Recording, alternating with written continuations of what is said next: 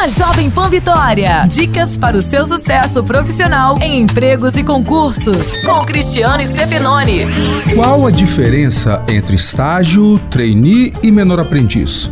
O estágio tem por objetivo desenvolver na prática o que o estudante aprende na escola. Já o trainee visa a formação de futuros gestores e, no geral, o universitário entra na empresa como funcionário. No caso do menor aprendiz ou adolescente aprendiz, prepara o adolescente de baixa renda para o mercado de trabalho. Eles recebem capacitação técnico-profissional dentro da empresa e ainda têm direitos trabalhistas e previdenciários garantidos.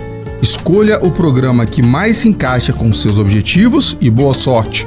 Abraço, sucesso e até a próxima.